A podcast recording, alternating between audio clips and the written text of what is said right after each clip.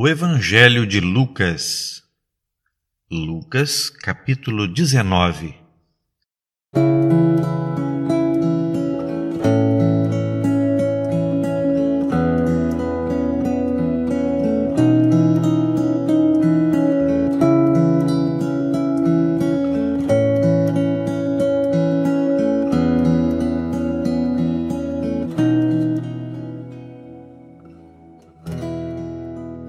Olá, estamos enchendo o nosso coração com a Palavra de Deus.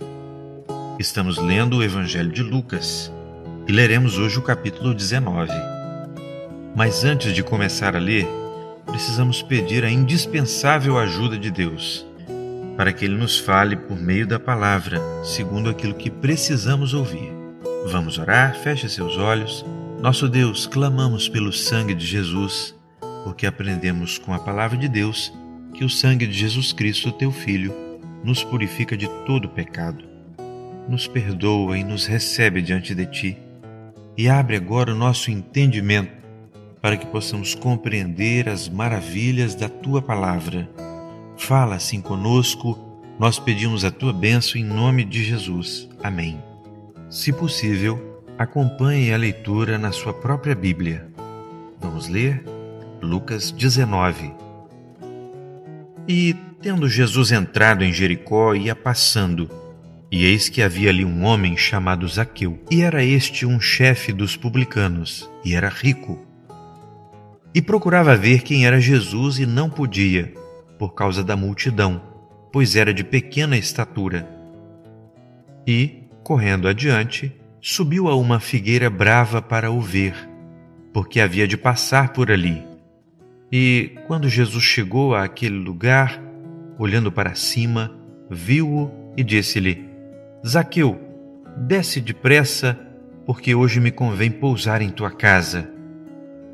E, apressando-se, desceu e recebeu-o com júbilo. E, vendo todos isso, murmuravam, dizendo que entrara para ser hóspede de um homem pecador. E, levantando-se Zaqueu, disse ao Senhor: Senhor, eis que eu dou aos pobres metade dos meus bens. E se em alguma coisa tenho defraudado alguém, o restituo quadruplicado. E disse-lhe Jesus: Hoje veio a salvação a esta casa, pois também este é filho de Abraão. Verso 10 Porque o filho do homem veio buscar e salvar o que se havia perdido. A história de Zaqueu é muito famosa e é especialmente querida pelas crianças. É uma história simples que fala da chegada de Jesus à vida de um homem, que foi atraído por mera curiosidade. Talvez a curiosidade semelhante que trouxe você até este áudio e fez com que você também prestasse um pouco de atenção às coisas que a Bíblia conta. E talvez, quem sabe, você que ouve esse áudio nem tem muita vontade de fazer um compromisso com Jesus, como também Zaqueu não tinha, até que, para sua surpresa, Jesus falou diretamente com ele.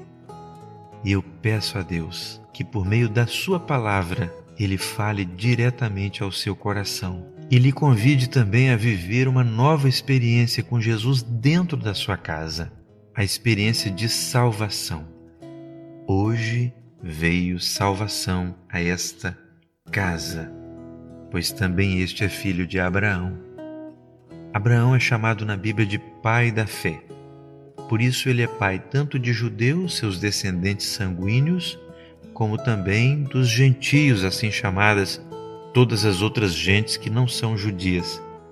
Nós, gentios, podemos ser chamados filhos de Abraão se formos gerados por essa mesma fé que houve em Abraão e que nasceu também no coração de Zaqueu naquele dia, quando ele ouviu a palavra de Deus e a palavra gerou fé, a fé salvadora, a fé que dá direito à herança, porque foi isso que Jesus declarou.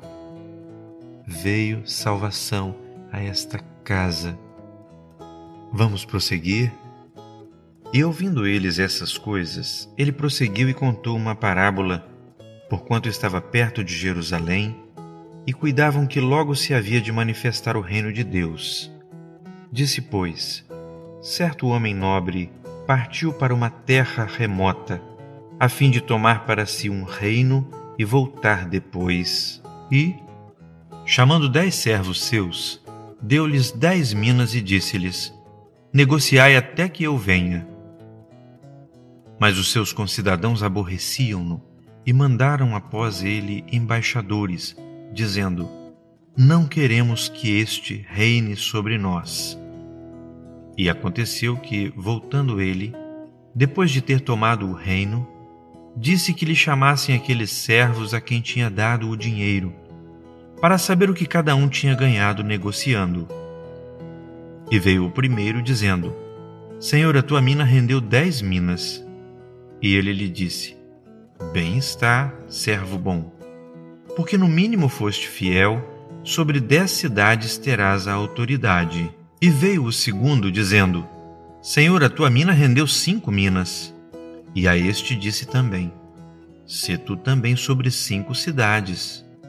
Verso 20. E veio outro, dizendo: Senhor, aqui está a tua mina, que guardei num lenço, porque tive medo de ti, que és homem rigoroso, que tomas o que não puseste e cegas o que não semeaste. Porém ele lhe disse: Mal servo, pela tua boca te julgarei. Sabias que eu sou homem rigoroso, que tomo o que não pus e cego o que não semeei? Por que não puseste, pois, o meu dinheiro no banco, para que eu, vindo, o exigisse com os juros? E disse aos que estavam com ele: Tirai-lhe a mina e dai-a ao que tem dez minas. E disseram-lhe eles: Senhor, ele tem dez minas. Pois eu vos digo que a qualquer que tiver lhe será dado, mas ao que não tiver, até o que tem lhe será tirado. E quanto àqueles meus inimigos que não quiseram que eu reinasse sobre eles, trazei-os aqui e matai-os diante de mim. A divisão da responsabilidade e a questão da responsabilidade pessoal é tratada por Jesus nessa parábola. Ele se compara a um homem, o proprietário, o dono da fazenda, que parte para uma terra distante e deixa os seus bens na responsabilidade de seus servos, mesmo sabendo, porque ele mesmo nos fez, sabendo que temos capacidades diferentes, habilidades diferentes. A ênfase da parábola é mostrar a responsabilidade daquele que tinha meios e não cuidou daquilo que era do seu Senhor.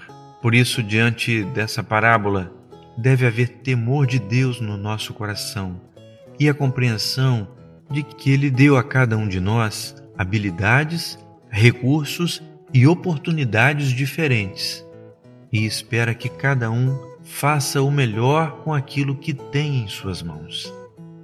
Que o Senhor se agrade de nós. Vamos prosseguir? Vamos ler o verso 28 agora. E dito isso, ia caminhando adiante, subindo para Jerusalém. E aconteceu que, chegando perto de Betfagé e de Betânia, ao monte chamado das Oliveiras, mandou dois dos seus discípulos. Verso 30 Dizendo: Ide à aldeia que está de fronte, e aí, ao entrardes, achareis preso um jumentinho em que nenhum homem ainda montou soltai-o e trazei-o. E se alguém vos perguntar, por que o soltais? Assim lhe direis, porque o Senhor precisa dele. Indo os que haviam sido mandados, acharam como lhes dissera. E, quando soltaram o jumentinho, seus donos lhes disseram: Por que soltais o jumentinho? E eles responderam: O Senhor precisa dele.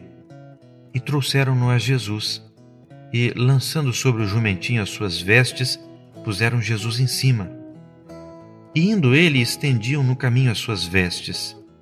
E quando já chegava perto da descida do Monte das Oliveiras, toda a multidão dos discípulos, regozijando-se, começou a dar louvores a Deus em alta voz por todas as maravilhas que tinham visto, dizendo: Bendito o Rei que vem em nome do Senhor, paz no céu e glória nas alturas. E disseram-lhe dentre a multidão alguns dos fariseus: Mestre, repreende os teus discípulos.